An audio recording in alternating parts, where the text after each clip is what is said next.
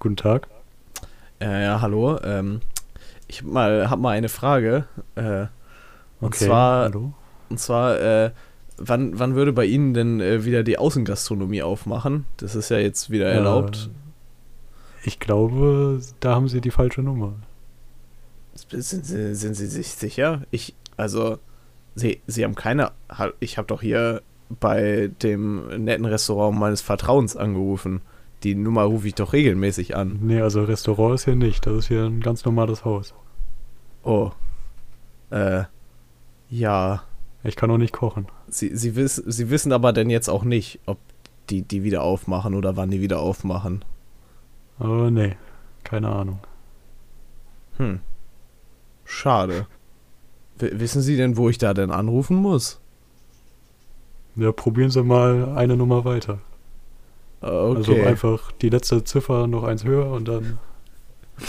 Okay. Äh, vi- vielen, So funktioniert vielen das mit. Telefon, glaube ich. Äh, ja. Äh, da, äh, Dankeschön.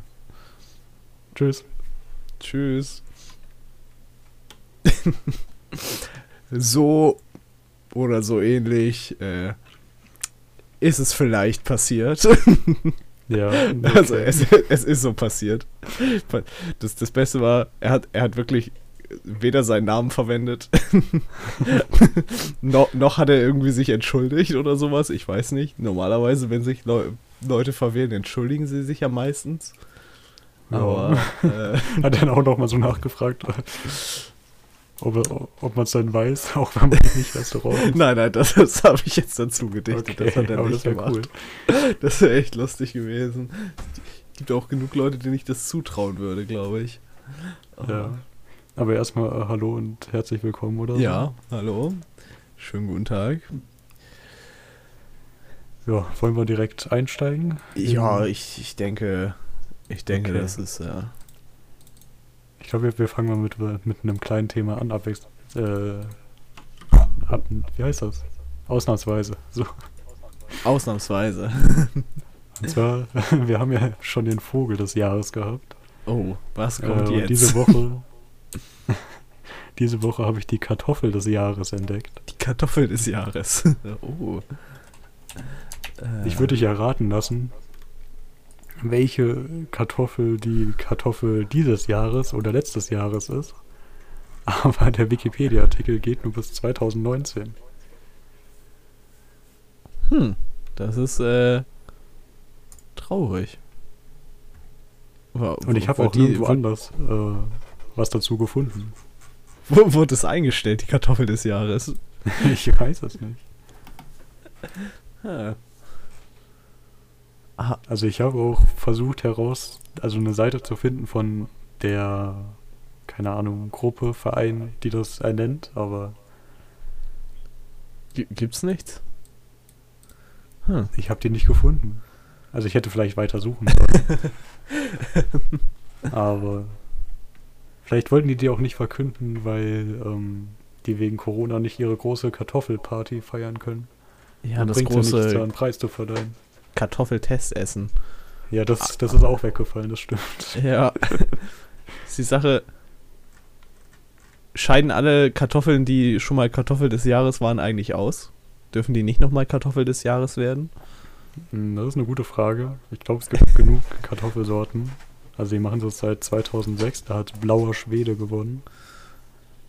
Ich würde Also so die gern mal blaue. Kartoffeln probieren. Ich habe noch nie blaue Kartoffeln gegessen. Ich auch nicht.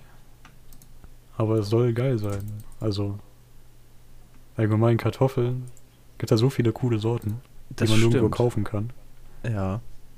Was ein bisschen schade ist. Ich wünsche, wir würden bei Kartoffeln auch so wie bei Äpfeln dazukommen, dass auf dem Preisschild die Sorte steht und man 30 zur Auswahl hat. Das wäre echt cool, muss ich sagen. Bin ja hier nicht umsonst in Deutschland. Ja, true einfach. ah. Ja, das wäre wäre echt cool. Aber ich ja, weiß nicht, ich hab, 2019 hat Quarta gewonnen. sieht aus wie eine ziemliche Standardkartoffel, muss ich sagen. Das stimmt.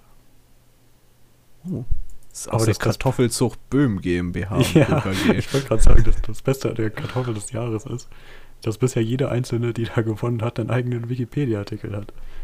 Und gewonnen haben Blauer Schwede, Linda, Bamberger Hörnchen, äh, Adretta, Siegellinde, Ora, Bintje, Rosa Tannenzapfen, Granola, Ein komischer Name für eine Heideniere, äh, Nikola, äh, Weinberger Stosskipfler und rote Emaille.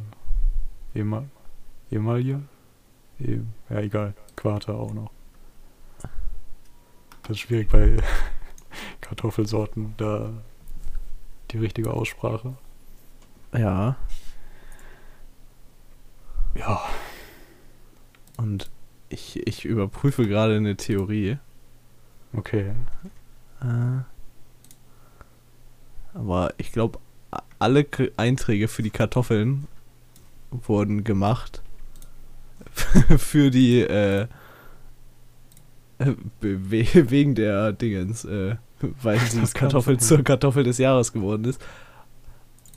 Außer bei Linda, die äh, da gab es ein paar mehr, da gibt es ein paar mehr zu äh, Informationen zu. äh, und Linda hat tatsächlich 2009 die Zulassung im Vereinigten Königreich bekommen. Das heißt, sie darf in allen äh, Ländern wieder als Saatgut und Kartoffel gezüchtet werden. Krass. Mhm. Äh. Aber sie wurde schon 1974 von Friedrich Böhm gezüchtet. Ich frage mich, ob das die gleiche Böhm GmbH und Co. KG ist, die auch die anderen Kartoffeln gemacht hat. Das kann sein. Wenn das Kartoffelzüchter sind. Äh, ich, ich Ja. kann hier deine Theorie ein bisschen widerlegen. Weil zumindest bei der roten Emma irgendwas. Äh, da gab es einen Wikipedia-Artikel schon, Schon bevor vorher. der Satz hinzugefügt wurde, dass sie Kartoffel des Jahres war. Ah.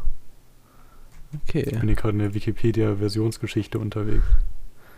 Ja, ich gucke mir gerade die Autoren an und äh, relativ viele von diesen Kartoffelartikeln wurden, also bis jetzt habe ich zwei oder drei gefunden, die von dem gleichen Autoren sind oder der zumindest relativ viel gemacht hat.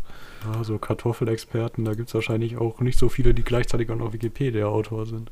Wahrscheinlich nicht. Ah, wobei jetzt die, die neueren Sorten, vielleicht hat der, der die, das Nutzerinnen, Nutzer, wer auch immer das ist, äh, seine Autorenkarriere eingestellt, weil die neueren Artikel sind dann nicht mehr von davon. Äh, wobei jetzt hier auf einmal doch wieder interessant. Ja. oh, ich ich habe hier einen Rechtschreibfehler gefunden im Wikipedia-Artikel. Ah, nee, das ist die alte Version. Moment. Oh. Ja, okay. Wurde korrigiert. Wurde korrigiert.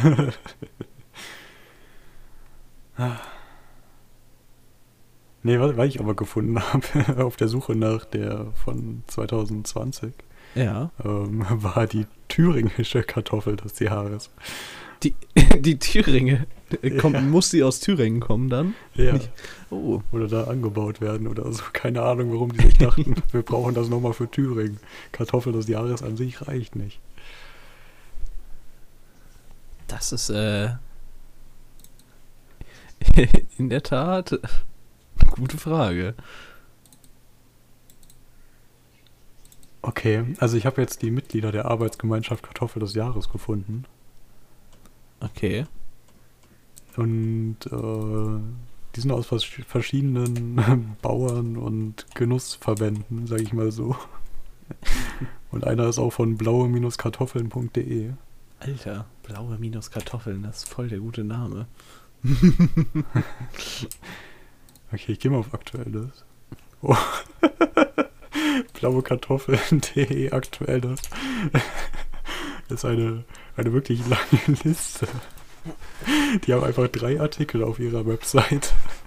Und die be- Okay. beschäftigen sich mit Kartoffel des Jahres 2017, 2018 und 2019. Okay. Und dann, das Beste ist, glaube ich, auch, dass nur 2018 davon rot ist. Oder blau. Ja, eher rot. Ich weiß nicht, ob blaue Kartoffeln auch als rot zählen, aber. Ich, ich hm. bin, bin, mir auch nicht sicher. Aber wenn der. Moment, auf seiner Website ist ja wirklich nicht so viel los. Oh doch, er hat ein Serviceangebot. Kartoffelvortrag, Kartoffeltestessen, 8-Gänge-Menü und Kartoffelaktionen. Acht Gänge Kartoffelmenü? Was sind Kartoffelaktionen? Das, das hört sich schon wieder nach, nach Kriegszeiten an. okay. Kartoffelaktion. Kartoffeln eignen sich gut für themenbezogene Aktivitäten. Kinder und Jugendliche können beim Anlegen eines Kartoffelschaubeetes mithelfen und dabei praktische Gartenarbeit lernen. Geil, du darfst ein Kartoffelbeet für den Typen anlegen. Alter. Es werden Treffen zum Pflanzen und zur Beetpflege organisiert. Nach der Ernte wird ein kleines Kartoffelfest gefeiert, bei dem dann die verschiedenen Sorten gekocht und probiert werden. So kann jeder herausfinden, wie unterschiedlich geeignete Kartoffeln schmecken und dabei persönliche Lieblingssorten entdecken. Ja. Ich finde, das klingt schon wieder nach was. Das könnte auf unsere kulinarische Liste einfach. Ja, eine Kartoffelverkostung schon, aber ob ich die bei Wilfried Stegmann mache. Das muss natürlich nicht sein. Urheber von www.blaue-kartoffeln.de. Ob da das Budget reicht. da bin ich mir auch nicht sicher, aber. Das ist natürlich eine Frage, wo man überhaupt so seltene Sorten dann herbekommt. Vielleicht in einer guten Gärtnerei. Ja. Also so eine, die Gemüse anbaut das, das, äh, ich denke mal, dass es da, da wird es bestimmt auch so, so kulinarische Fachgeschäfte oder sowas bestimmt irgendwo geben, die, die ja. sowas verkaufen. Äh, ansonsten habe ich mal, ich glaube, ich glaube, das war in einem, in einem Video von Gordon Ramsay gesehen, dass es das irgendwo in London auf irgendeinem so Markt gibt, ganz viele Kartoffelsorten, sonst müssen wir halt dahin fahren. Ja, ich habe irgendwie ein Video gesehen, wo er über Pilze geredet hat und da war der auch auf diesem Market in London. Ja. Ich habe das Video über Kartoffeln gesehen. Nice. da bist du ja schon ein bisschen Experte. Nee. Ja. Ich habe äh, äh, ja, ich überlege gerade, wann, egal wann das war, aber irgendwann so auch YouTube-Videos von so einem Gartenkanal, was auch immer gesehen. Mhm. Und der hat äh, ziemlich viel mit einem äh, richtigen Gärtner zusammen gemacht, der eine eigene Gärtnerei hatte. Und okay. da wirklich irgendwie 30 Sorten Tomaten und bestimmt auch 10 Kartoffelsorten hatte. Und die ist äh, bei Köln, also da, da müssen wir nicht so ganz weit fahren. das stimmt allerdings. Das ist ein bisschen näher dran. Okay. Ähm, also Kartoffeltestessen ist eine Kartoffelveranstaltung für 20 bis 200 Personen. Da müssen wir wohl noch ein paar Leute einladen. Ja, ja der, der Typ hier, der, der, der das macht, der muss auch ähm, der muss ziemlich viele Kartoffeln haben. Also wir haben halt eben so 200 Leute da. Vielleicht kauft er die auch einfach irgendwo. Mhm. Ich meine, das ja. welche interessante Information, die auf dieser Seite fehlt, wo man die kaufen kann. Aber in acht Gänge Kartoffelmenü für 200 Leute, ich glaube, da gehen eine ganze Menge Kartoffeln über den Tisch. In das 8-Gänge-Menü steht nicht 200 dabei. Achso, okay. Das war das Testessen. Achso, das Testessen. du meinst, wir sollten uns an das 8-Gänge-Menü. ich, ich weiß nicht. 8 Gänge lang Kartoffeln klingt eigentlich interessant. Okay, Aber hier steht, also wir können einfach mal durchgehen, was da auf der Menükarte steht. Achso, ähm, hast du einen Link einmal? 8-Gänge-Menü, Kartoffelzaubereien und Kartoffelgeschichten. Vorschlag für ein Acht-Gänge-Menü. Zusammenstellung individuell und nach Ihren Wünschen. Oh. Bei diesem Festmahl stehen Kartoffeln im Mittelpunkt. Für Kartoffelfans zum Geburtstag oder als Firmenveranstaltung. für Kartoffelfans zum Geburtstag. Alter, wenn, ich, wenn ich, wenn das zum Geburtstag.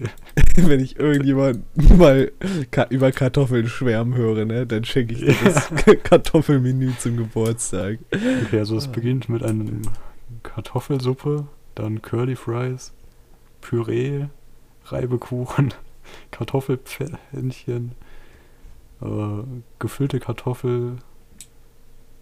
Ehrerbietung für die Königin. Hä? Rinderkartoffel mit einer Kräutervinaigrette. Okay. Freiheit für Linda, warum sie die bekannteste Sorte in Deutschland ist. Ah, da steht immer die Geschichte auch noch dabei, die er dann erzählt. Das ist ziemlich. Ah. Ich weiß nicht, ob man, wenn man so acht Gänge Menü mit Unterhaltung veranstaltet, ob man dann ins Menü schreiben soll, was einen erwartet. Ich weiß es auch nicht. Äh. Aber. Bei den Curly Fries ist die Geschichte fantastische Bilder, Kartoffelblüten, Orchideen des Nordens. Ähm, ja, ich äh, weiß nicht, ob ich weit genug aus dem Norden komme, um das zu bestätigen. ja, eigentlich schon. also ich weiß, dass hier auch Kartoffeln angebaut werden in der Nähe. Die Ja. gute Worpsweder Perle. Und die stellt Das- man sich auch so auf die Fensterbank, oder? Mhm.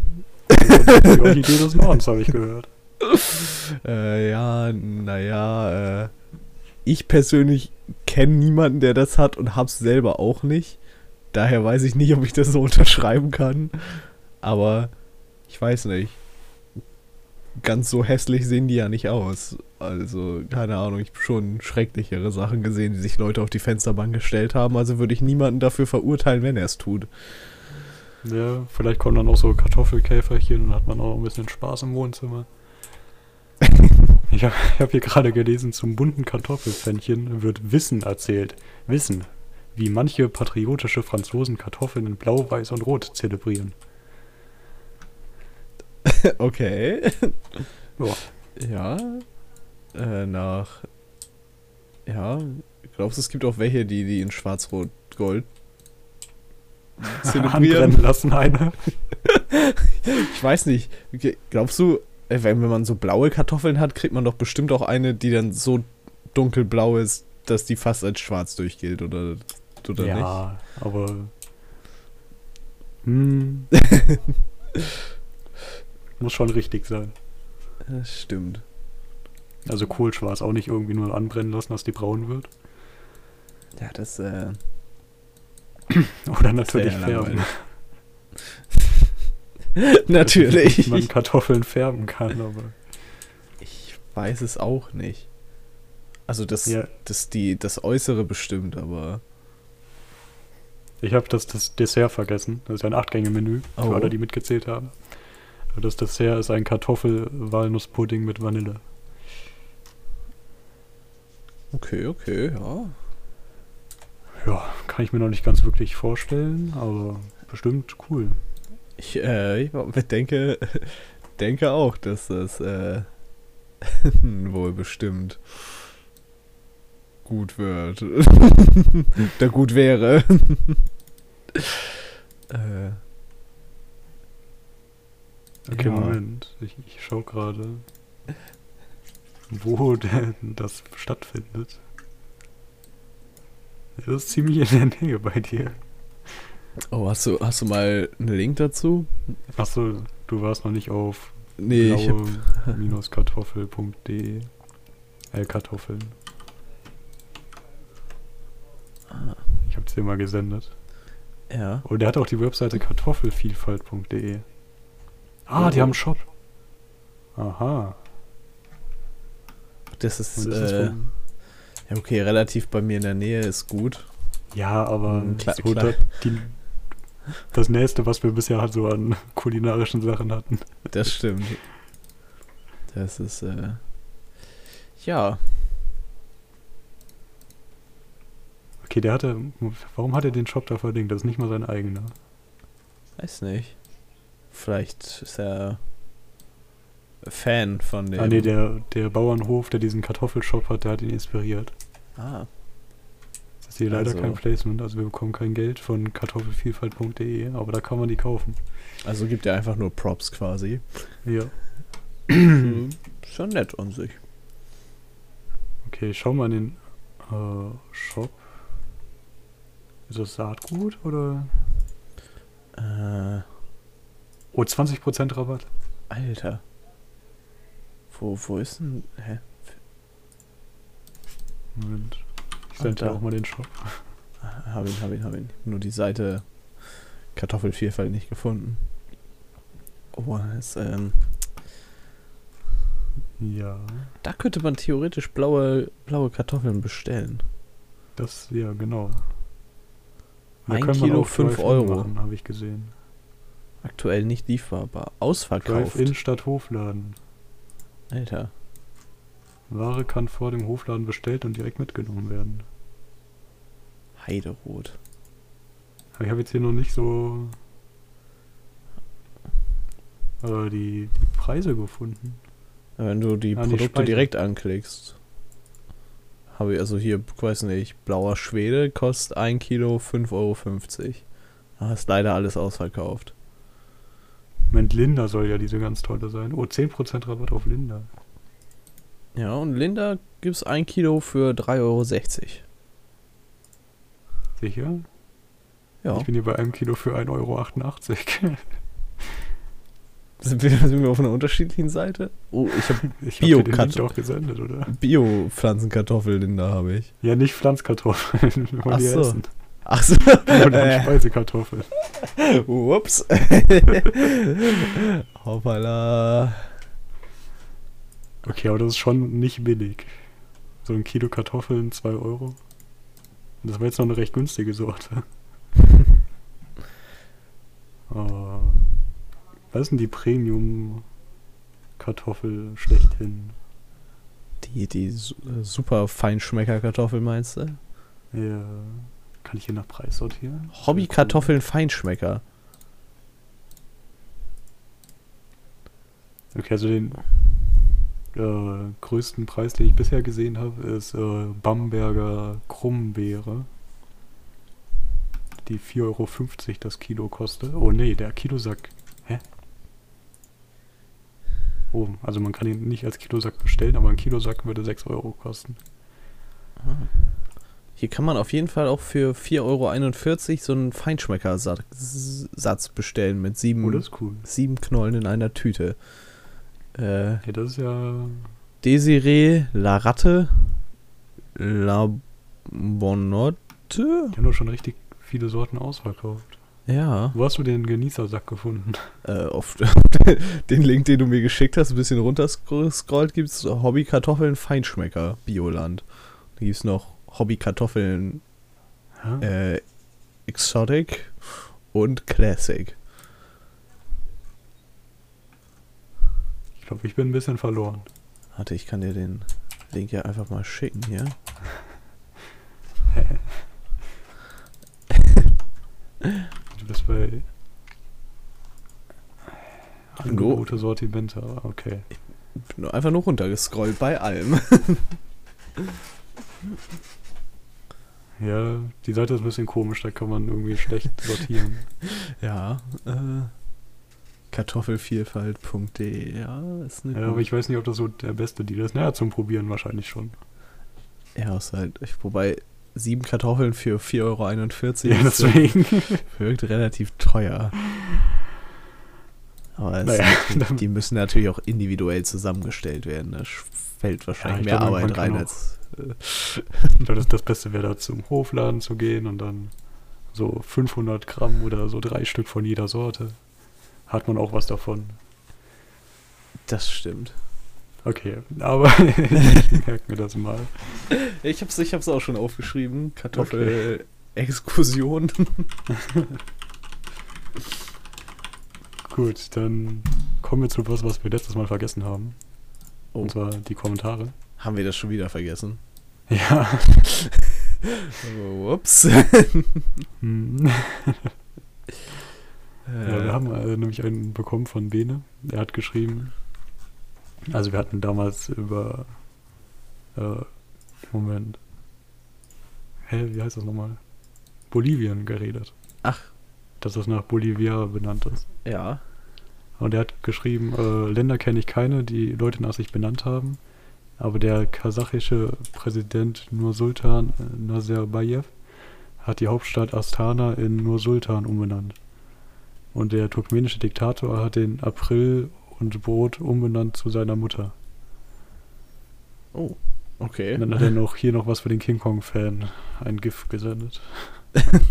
das musst du dir dann anschauen. Ach so, warte, ich guck mal, ob ich das auf die Schnelle finde. Äh, Ja, ist schon ein bisschen her, also ja, ja. kann dir auch Ja. Link senden. Ist das für, für die letzte Folge? 17 oder 16? Ich habe den Link gesendet. Ach, du hast mir einen Link geschickt. Das ist. Nee, das war 16. Ah. Viel- Vielen Dank für das tolle King Kong Gift. Sehr, sehr freundlich. Äh, Äh, mir sind tatsächlich in der Zwischenzeit noch zwei andere Länder eingefallen, die äh, nach jemandem benannt sind. oh, okay. Und zwar als erstes ist mir wirklich selbst eingefallen, und zwar Kolumbien. Oh, ja, okay, das. Ich denke mal, das ist nach Kolumbus benannt. ja, gut, dass wir da nicht drauf gekommen sind, ja. Und dann gibt es einen, da wäre ich niemals drauf gekommen. Aber äh, Nicaragua ist auch nach einem Menschen benannt. Und Oh. zwar nach. Moment. Hä? Okay. Das ist jetzt äh, Live-Recherche-Moment. Es gibt verschiedene Meinungen, aber einige sagen, ähm, dass sich der Name von Nicarau, also Nicarau, äh, Ja. ableitet und das war ein äh, Häuptling der Ureinwohner.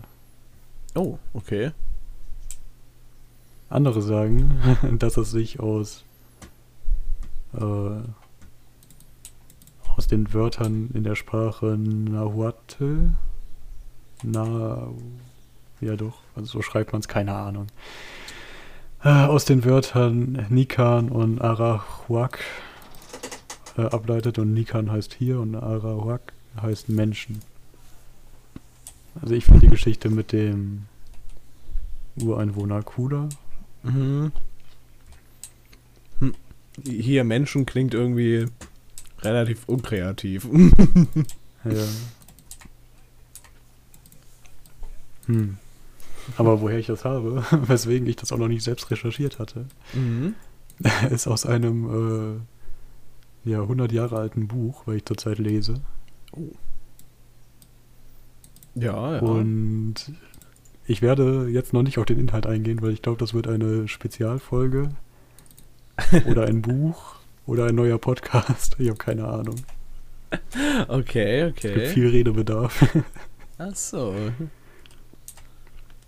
Ähm, aber eine Sache, darüber können wir schon reden, und zwar, äh, ich habe dann, also ich, ich lese das auf einer, weil das Buch ja nicht mehr, kein Urheberrecht mehr hat, gibt es einfach den Text auf einer Webseite, die sich um Texte von alten Büchern kümmert.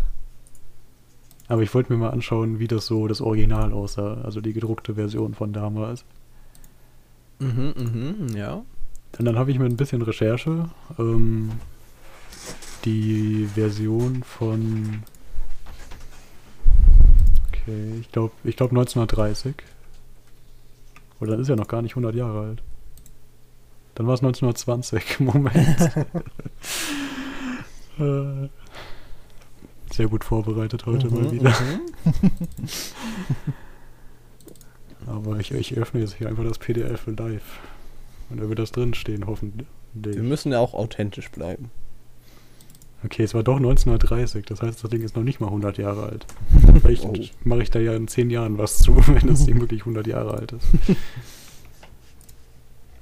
Nee, was, äh, ich glaube, was 100 Jahre alt ist, ist das Geschehen, was darin beschrieben wird. Ah, Okay, also die, die erste Auflage ähm, von 1930 sieht aus wie ein normales Buch. ja. Aber dann, wovon ich auch den Text lese, gibt es noch die Auflage von 1932. Oh, okay. Ähm, was jetzt erstmal noch so ein kleiner Fun-Fact ist.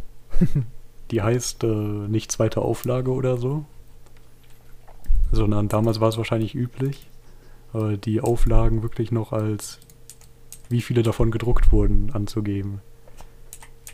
Also die Ja. erste Auflage steht zwar nicht dabei, aber das sind 11.000 Und die zweite Auflage heißt 11 bis 30.000. Oh, okay. Das ist eigentlich ganz cool, weil dann.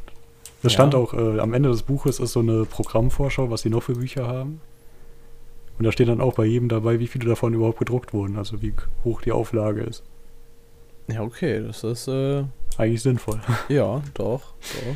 Ich sehe. Nee, aber was mir so was mir viel, viel stärker aufgefallen ist, äh, dass 1932 das Buch nicht mehr so leserlich war. Denn äh, man ist da auf eine andere Schrift, Schrift umgestellt. Okay. Gab es dafür Äh, einen ja, Grund? Die, von, die Version von 32 äh, ist, äh, in, ist in Frakturschrift geschrieben. Okay. Ja. Also gedruckt, nicht geschrieben. Und da habe ich äh, mal recherchiert, wie das so mit den, mit den Druckschriftarten so mit der Zeit war. Eigentlich würde man ja denken, dass die Schrift, in der heute auch Bücher geschrieben sind, die es da 1930 verwendet wurde, ja. dass man da nicht nochmal zurück zu dieser Frakturschrift gegangen ist, also diese geschnörkelte. Deutsch Ja, genau, genau, ja, ja, ja. Ich weiß, du weißt, wo- wovon du redest. Ja, aber tatsächlich ist das äh, der Antiqua Frakturstreit. Der hat auch einen eigenen Wikipedia-Artikel. Okay.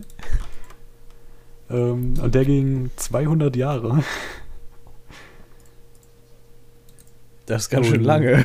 ja, also es ist ein 200-jähriger Übergangsprozess, in dem die Antiqua die gebrochenen Schriften als Alltagsschrift ablöste. Ah. Ja. Ähm, Spoiler noch nicht den Plot-Twist, falls du ihn jetzt liest.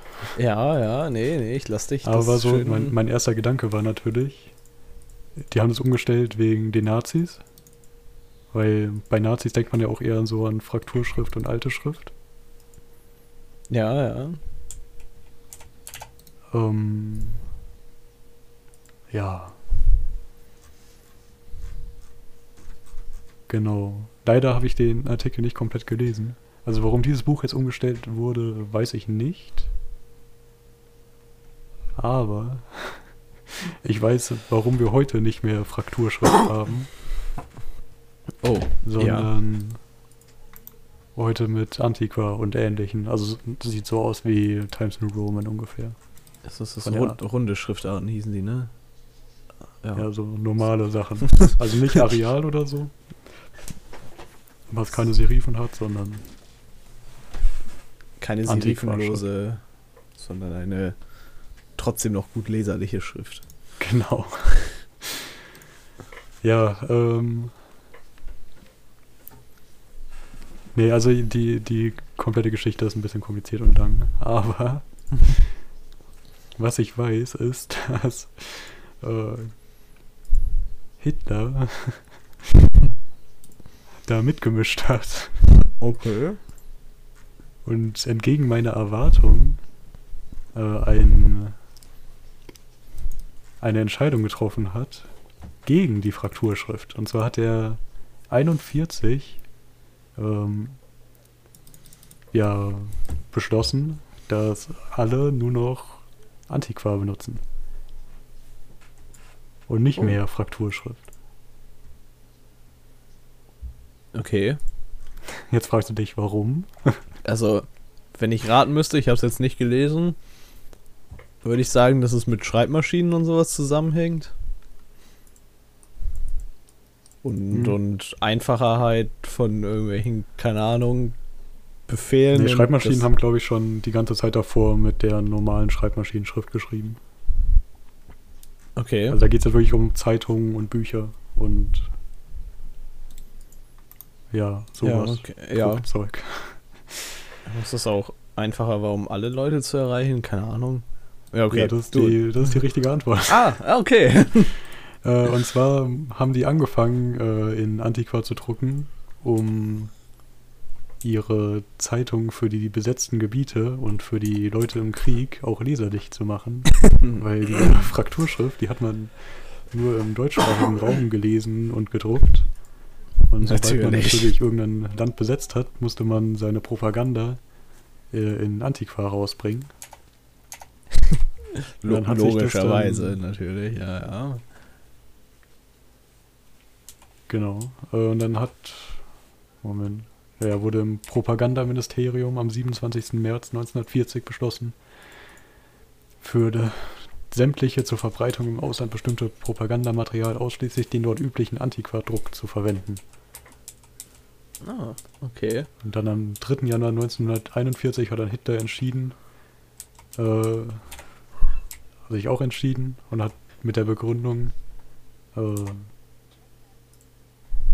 seine Be Moment. okay. Also ich lese jetzt hier ein Zitat von, von Hitler durch. also stellt euch die Stimme vor. Die sogenannte gotische Schrift ist als eine deutsche Schrift anzusehen oder zu bezeichnen ist falsch. In Wirklichkeit besteht die sogenannte gotische Schrift aus Schwabacher Judenlettern.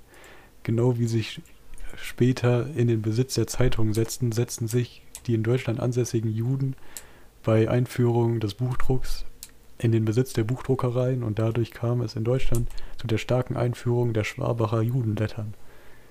Ähm, was Hitler da erzählt, ist falsch. Wer hätte es gedacht? ja. Aber noch ein Fun Fact.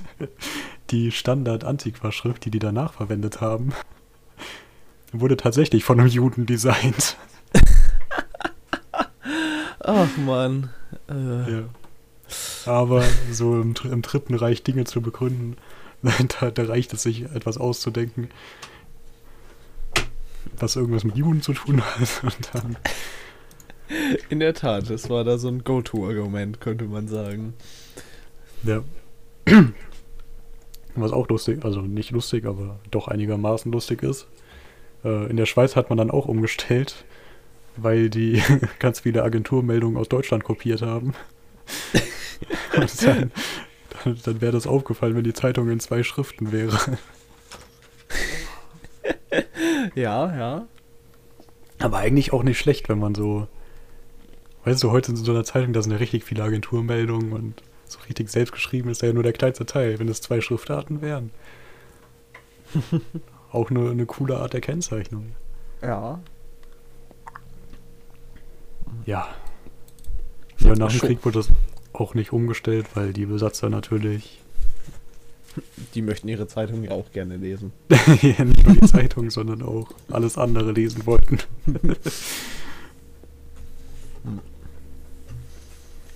Glaubst du, das wäre spätestens da umgestellt worden?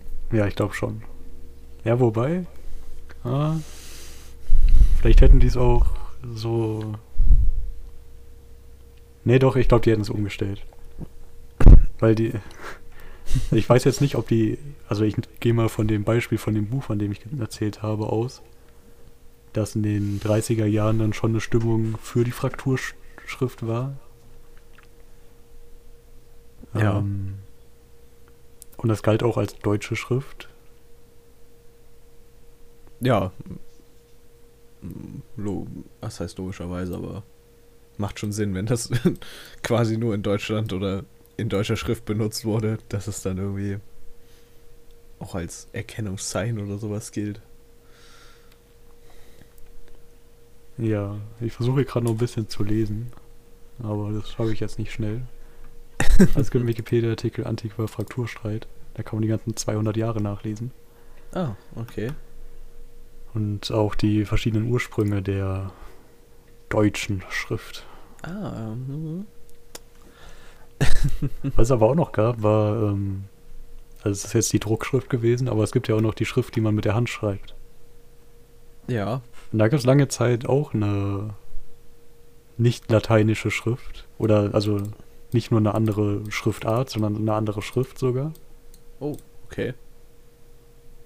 Ähm, ich weiß jetzt gerade nicht mehr, wie die heißt. Aber die wurde dann tatsächlich von der ähm, ja, von den Besatzern äh, abge aus den Lehrplänen gestrichen gegen die normale lateinische Schreibschrift, weil die es wirklich nicht lesen konnten und wollten, dass man das lesen kann. Ist ja auch ist wahrscheinlich auch vereinfacht.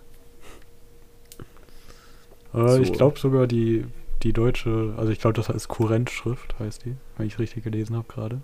Ja. Ähm, die kann man sogar eigentlich lesen. Aber also, also effizient schreiben auf jeden Fall. Und Ist es nicht die, die einfach so ultra kursiv geschrieben ist? ja. Ja.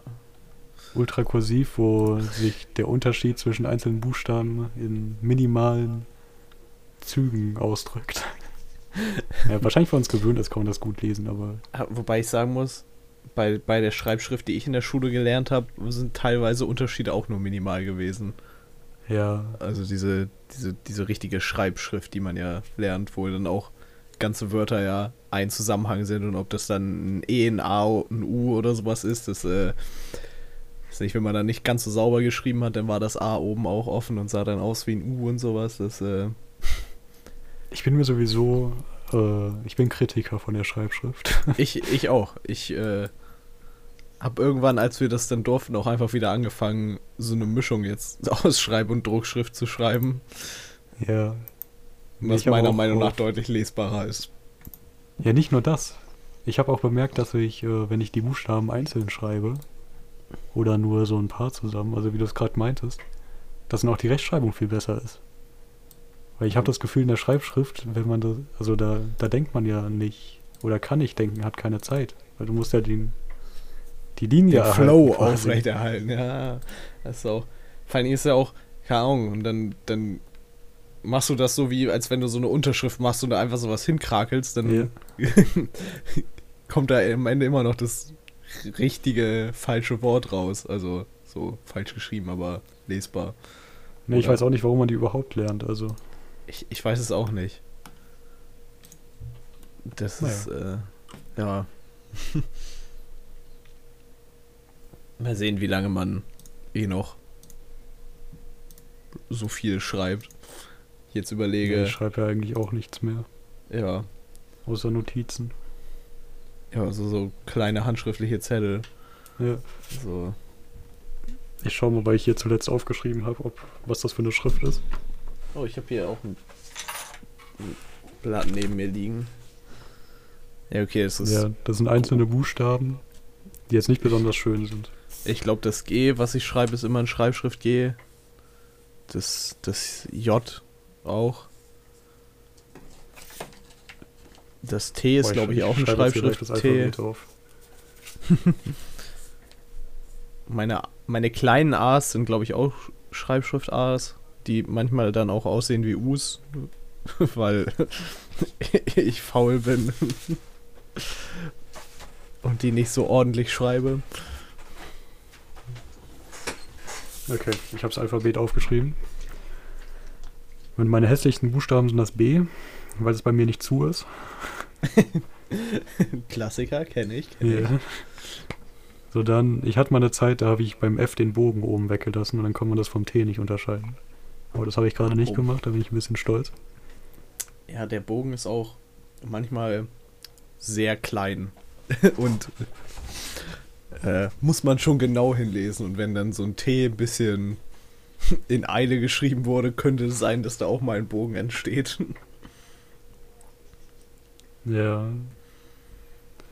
Mein P ist ein bisschen am Y, weil das auch unten offen ist. ja, man kennt's. Aber man, man kann es vom Y unterscheiden, mein Y sieht anders aus. Sieht einfach nur hässlich aus, mein P. Ich mag's nicht. ja, ansonsten nicht so spannend, meine Buchstaben. Ich Ja, war immer richtig impressed von Leuten mit schöner Handschrift. Ein bisschen Ich neidisch auch. auch. Das ist einfach. Äh. ist irgendwie. Es sind auch immer alle Leute impressed, wenn Leute eine schöne Handschrift haben. Ja, weil das so. Das hat halt nicht jeder. ja, und das, ich habe das Gefühl, das kann man nicht lernen. Also, wenn jetzt jemand, Jetzt halt, entweder du hast es halt, Ja, oder du hast es halt nicht.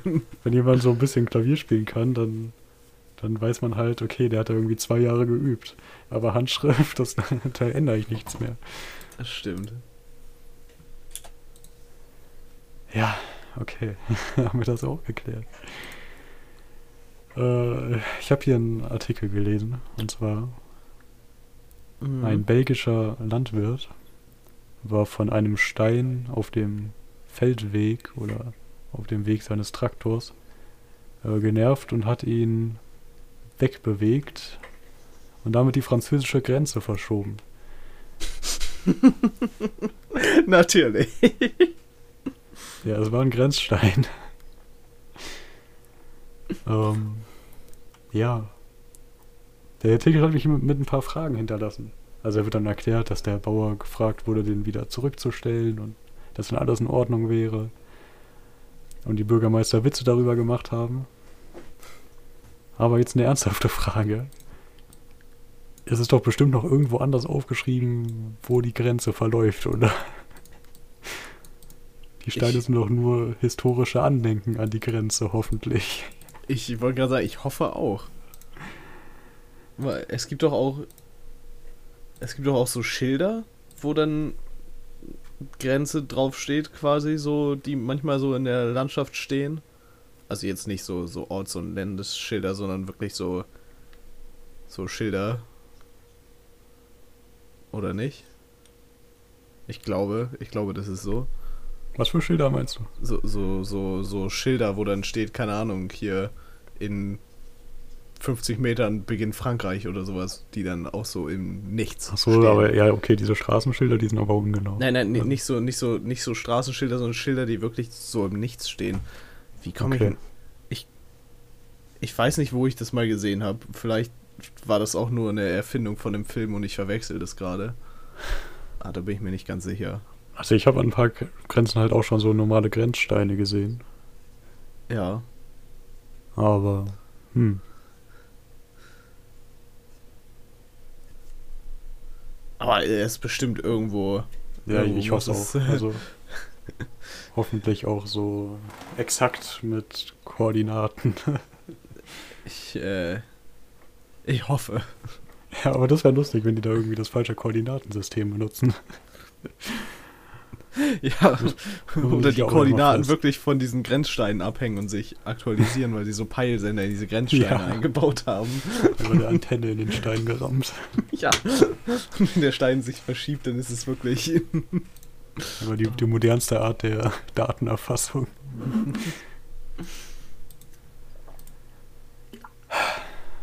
Oh Ja, Mann. cool. Haben wir das auch geklärt? Ich habe hier noch einen Wikipedia-Artikel, der überhaupt nicht spannend ist, aber ich bin Fan von Wikipedia-Artikeln über Dinge, für die man keinen Wikipedia-Artikel braucht. Und zwar der Wikipedia-Artikel Arschgeweih. Oh. Vor allem, wenn Okay. es vulgär wird, sind Wikipedia-Artikel gut. Ja, also er beginnt gut mit, mit dem Vulgarismus Arschgeweih. Bezeichnet man umgangssprachlich eine längliche, meist symmetrische Tätowierung auf dem Rücken eines Menschen, meistens einer Frau, kurz oberhalb des Steißbeins. Okay, ich wusste nicht, dass es meistens für Frauen gilt. Ich dachte, das ist ein allgemeingültiger Begriff für Tätowierungen. Ja, eigentlich schon. Kurz über dem damit gesehen. Ich kann mich nicht dran erinnern, wann ich überhaupt mal eins gesehen habe. Also, außer jetzt, keine Ahnung, irgendwie Film und Fernsehen, so irgendwie mal am Strand oder sowas. Ja, ich glaube schon im Schwimmbad früher. Also, äh, bestimmt, Wobei die also Menschen, die das früher auch- gemacht haben, die haben das ja heute immer noch. Oder gehen die nicht mehr ins Schwimmbad, weil sie es nicht mehr trauen. Ich weiß es nicht.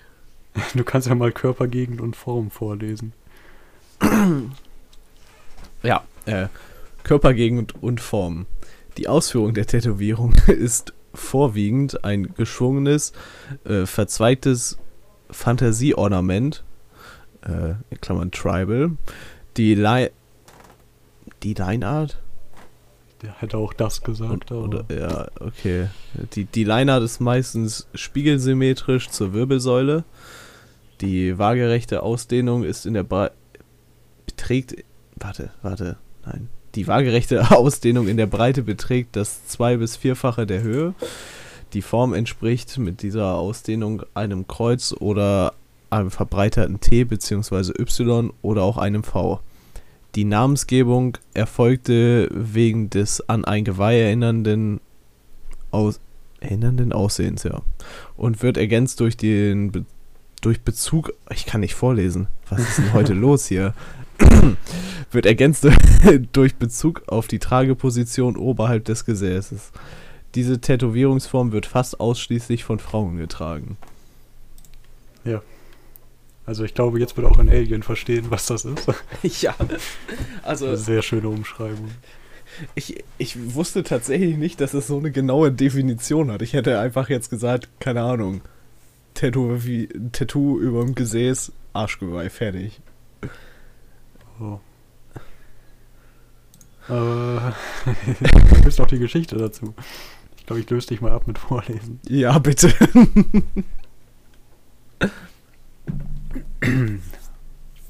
Und die Tätowierung wurde in den späten 1990er Jahren im Rahmen der Bauchfreimode populär. Mit Begriffen wie Steißgeweih, Steißbein-Tattoo oder Steißbein-Tribal wurde versucht, einen neutral klingenden Begriff zu etablieren. In den 2000er Jahren war die Tätowierung besonders populär. Laut Frankfurter Allgemeinen Zeitung wurde der Begriff Arschgeweih vom bekannten Tätowierer Pogo aus Österreich 2002 erfunden. Nachdem er auf den Begriff gekommen war, ließ er 5000 Aufkleber damit drucken und nahm sie mit auf eine Tattoo-Convention und sorgte für die Verbreitung des Begriffs. okay, also ich glaube, ich glaube, ein paar Leute hassen diesen Typen. Ich, äh, ich denke auch, ja. Also ich glaube, davor war das so voll das coole Ding. Dann kommt er an und versaut den Namen einfach. Okay, es geht weiter. Der Begriff Arschgeweih wurde beispielsweise durch die Sendung Genial daneben vom 7. Februar 2004 populär, in der das Rateteam die Frage Was ist ein Arschgeweih nicht beantworten konnte. 2004 erlebte die Popularität des Arschgeweihs seinen Höhepunkt. Bild suchte im Sommer 2004 das schönste Arschgeweih und hunderte Leserinnen schickten Fotos ihres Arschgeweihs. Es kam zu Wahlen der Miss Arschgeweih. Das liest sich sehr schön. Das liest sich einfach, das klingt einfach nur dumm. Das klingt nach 2004. Wirklich. Der Komiker Michael Mittermeier trug 2004 in seiner Bühnenshow Paranoid ebenfalls zur Verbreitung des Begriffs bei. Dabei setzte zugleich die Abwertung dieses Tattoos ein. Diese Abwertung gab es auch in anderen Ländern. In den USA gibt es beispielsweise den Begriff Tramp Stamp, in Klammern Schlampenstempel. In Österreich nennt man so ein Tattoo schmerzhaft Orschwignette. Der Begriff Schlampenstempel ist in der Schweiz populär. Die Schweizer. Ja, natürlich. Oh, geil, einfach erstmal übersetzen, auch wenn es richtig scheiße klingt. Ja, hast du gesehen? Die hatten, die haben einen Schlampenstempel. das war kein Schweizer Dialekt, wir reden Schweizer. Keine mhm. Ahnung. Kannst du einen Schweizer Dialekt? Nee. Okay. Ich lese weiter. Viele Frauen ließen ihr Arschgeweih umarbeiten, vergrößern, verzieren oder weglasern. Bekannteste deutsche Trägerin war Sabrina Settlur. Kennst du die? Ich habe gerade mal, weil ich die nicht kannte, ihren Wikipedia-Artikel aufgemacht. Ja, ein ziemlich langer Artikel. Ja. Oder ein Rechtsstreit. Ja, anscheinend ist die eine deutsche Rapperin. Aber ich, ich kann mich an kein Album erinnern, die, die. Also. Ich kenne keins von diesen Alben. Ich habe noch keine Songs gefunden, aber da die bei Popstars war, weiß ich auch nicht. äh, Die hat doch den, das Pseudonym äh, Schwester S. Ja, da dachte ich vielleicht, das ist so, so ein früheres Ding von, von Schwester Eva, aber die, die ist es nicht. Das ist eine andere. Okay.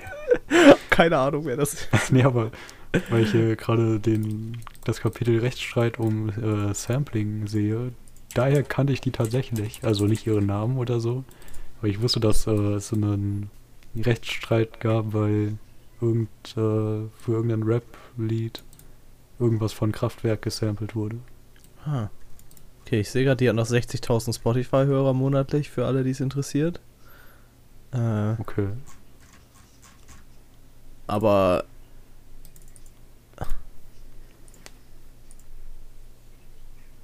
Ne, ich habe jetzt mal hier reingehört in die ersten Lieder. Kommt mir keins bekannt vor, weder die Stimme noch irgendwas, ne. Keine Ahnung, wer das ist. Okay, der Artikel geht weiter. Im Jahre 2009 wurde die erste Barbie mit einem Sortiment an Tattoo-Aufklebern, darunter auch einen für den unteren Rücken, vermarktet. In dem Lied Bye Bye Arschgeweih thematisierte die Sängerin Ina Müller eine Laserentfernung der Tätowierung. Seit den auch nicht. 2010er Jahren wird das Arschgeweih eher als Jugendsünde angesehen und manch eine Trägerin wollte es gerne wieder entfernen lassen. Das ist so eine. Was ist das denn für eine Aussage? also. Ja, es gab ein paar Leute, die wollen das wieder entfernen lassen. Was? Wikipedia. Hm. Ich, ich wollte gerade sagen, was hat das in dem Wikipedia-Artikel zu suchen? Aber die Quelle ist von 2015, also. Ja, und äh, der Artikel wurde auch zuletzt am 10. März 2021 bearbeitet. Das ist noch gar Das ist nicht ja so auch immer das. Geilste. So, so Artikel, wo eigentlich die Geschichte zu Ende erzählt ist, werden trotzdem noch bearbeitet. Ja. Was wurde denn geändert? Jetzt, jetzt bin ich gespannt. Äh, wo kriege ich denn das raus? Äh, am einfachsten. Äh, Ja, du kannst auf die Zeit klicken. Okay, er hat 22 Bytes hinzugefügt. Okay, da geht es nur um, äh, um Quellen. Okay. Äh, ja, egal. Nee, weil ich cool fand, dass so, als es die ersten Leute schon weggelasert haben, haben die Barbie-Leute sich gedacht, boah, geil, das wollen jetzt die Kinder. Ja. ja. Ich weiß auch nicht. Das klingt auch. Und ein Lied über eine Laserentfernung. Ich Ja. ich glaube, ich kenne das Lied. Und ich es lief auf jeden Fall bestimmt schon im Radio. Kennen ist da ein bisschen übertrieben. Äh, ja. Gibt schöne YouTube-Uploads von vor 13 Jahren. Mal schauen, ob da auch der Text dabei ist. Ich glaube, da ist der Text dabei. Oh ja. Oh, das ist ein. das ist ein richtig guter. Es gibt ja so verschiedene Kategorien von 2008 Lieder auf YouTube-Upload. Mhm, mhm. So, die, die Anfänger haben damals einfach das Cover hochgeladen und dann das Lied. So ein bisschen fortgeschritten ist den Text machen. Oder aber eine Dia-Show mit Bildern vom Künstler. ja, der Klassiker. Man kennt ihn, was, man kennt was ihn. hier geschafft wurde, ist ein, ist ein Meisterwerk aus Text, Bildern, PowerPoint, was auch immer. Ähm, Ah, diese hochauflösende Schrift einfach. Ah. ja, auch schön 4 zu 3. Ich meine, damals gab es nichts anderes. Ich, ich bin ja Fan davon, wenn 4 zu 3 Videos on YouTube auch als 4 zu 3 sind und nicht einfach schwarze Balken haben. Das stimmt, das ist auch. Also, das ist irgendwie mitgeschnitten von, einer, von einem Live-Auftritt. Ah, Von Und die 99? Die ersten 18 Sekunden sind Ina Müller bei bei Arschgeweih, Enjoy It. Dann kommt ein Hamster? Hä? nee, Warum macht dann, dann kommt erstmal ein Bild von Teneriffa, von einer Landkarte. dann kommen Symbolbilder für Schmerzen und ein Hamster.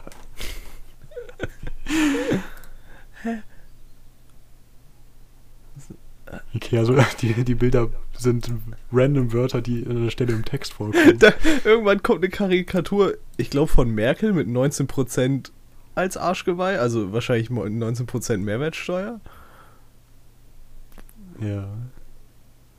Das haben die damals Da kommt irgendwann Geld.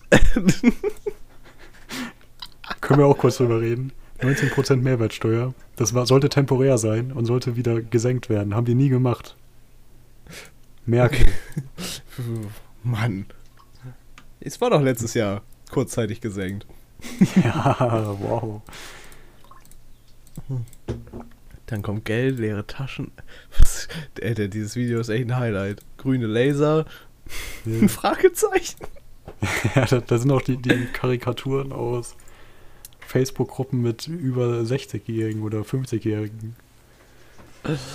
Auf jeden Fall. ey. Oh, es gibt. Oh, okay, wir haben noch, wir haben noch ganz kurz Zeit.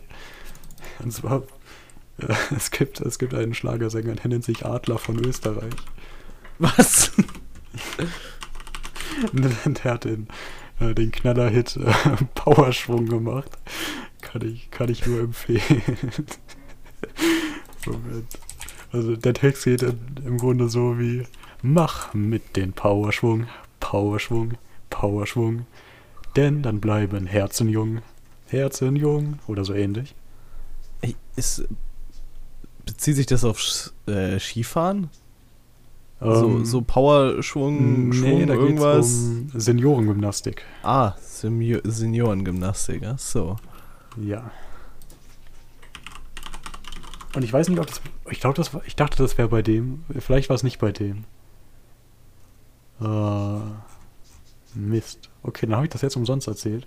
Aber bei, bei irgendeinem schlechten Lied, ich dachte, das wäre das Lied gewesen, äh, gab es auch so eine, so eine Glitzer-Dia-Show. Weißt du, diese Glitzer-GIFs, die Mhm. so auf WhatsApp von alten Menschen geteilt werden? Ja. Und das war einfach die einfach eine, eine Dia-Show, die aus Glitzer-GIFs von Wölfen und Monden und halt alles so mystisches Zeug bestand. Zu irgendeinem dummen Schlagerlied. Ach Mann. Ja. Und das war's auch schon. Ja, äh. War, war wieder schön, ja. Äh, Vielen Dank fürs Zuhören. vielen Dank. Tschüss. Tschüss. Achso, einen Kommentar schreiben auf äh, Oh, Twitter, ach ja. wichtigere Schiff. Haben wir die, haben wir, hatten wir diese Woche Kommentare? Nee. Okay, perfekt. Nichts vergessen. Tschüss. Tschüss.